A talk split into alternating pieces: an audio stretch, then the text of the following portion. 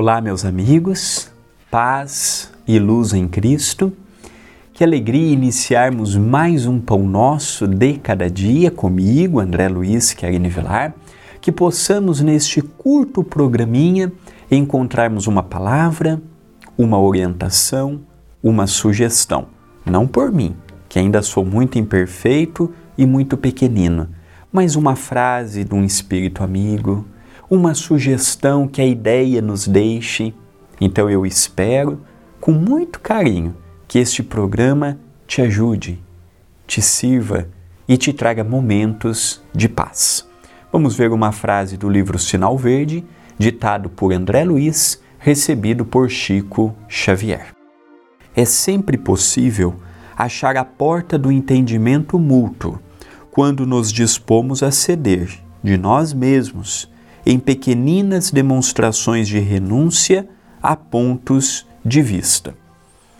Só que não é apenas para o lar. É onde haja dois ou mais integrantes, homens, mulheres, esta frase serve. Quando um só cede, a balança fica desigual. Quando dois estão prontos para ceder mutuamente, todos ganham.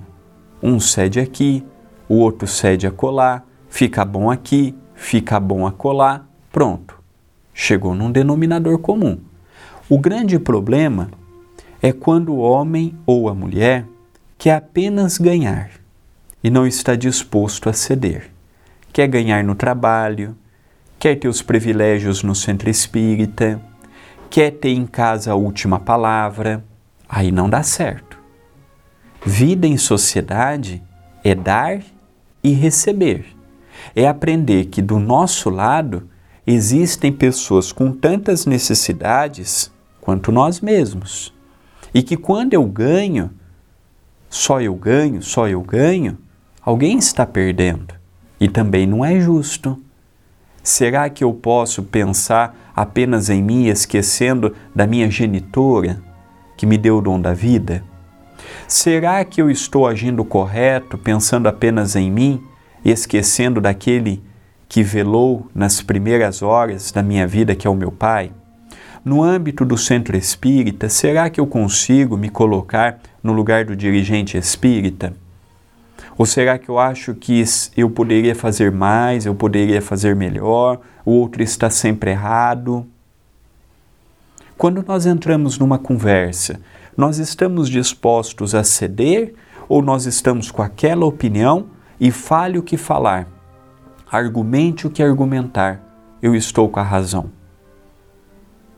Então aqui nós percebemos que a vida se compõe de narrativas. Eu vejo o mundo conforme os olhos que eu o observo.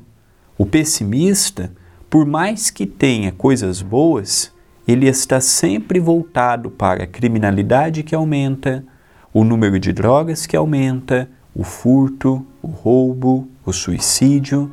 O mundo está perdido para os olhos deste. Para os olhos do, do positivo, ele já consegue ver que, apesar de todo o lado ruim, já há instituições trabalhando no bem, pessoas devotadas ao próximo, mesmo um momento tão triste quanto da pandemia, muitas pessoas se uniram para tentar mitigar a fome, a carência, a indigência, a pobreza de uma família, de um agrupamento. Então tudo vai dos olhos que nós vemos. Quando eu vou para uma conversa, quando eu vou para um diálogo, é a mesma coisa. Se eu vou inflexível, se eu vou com autoridade, se eu vou com um pensamento positivo, aquela conversa para mim se tornará nula, porque eu não estou aberto à novidade. Eu não estou aberto à argumentação. É aquela minha forma de ser. Tem alguns casos, em alguns momentos, que a situação pedirá esta postura, mas na maioria das vezes nós precisamos ver também levarmos em conta a opinião do outro e juntos formarmos uma nova opinião. É uma mensagem de reflexão Pensemos nisto, mas pensemos agora.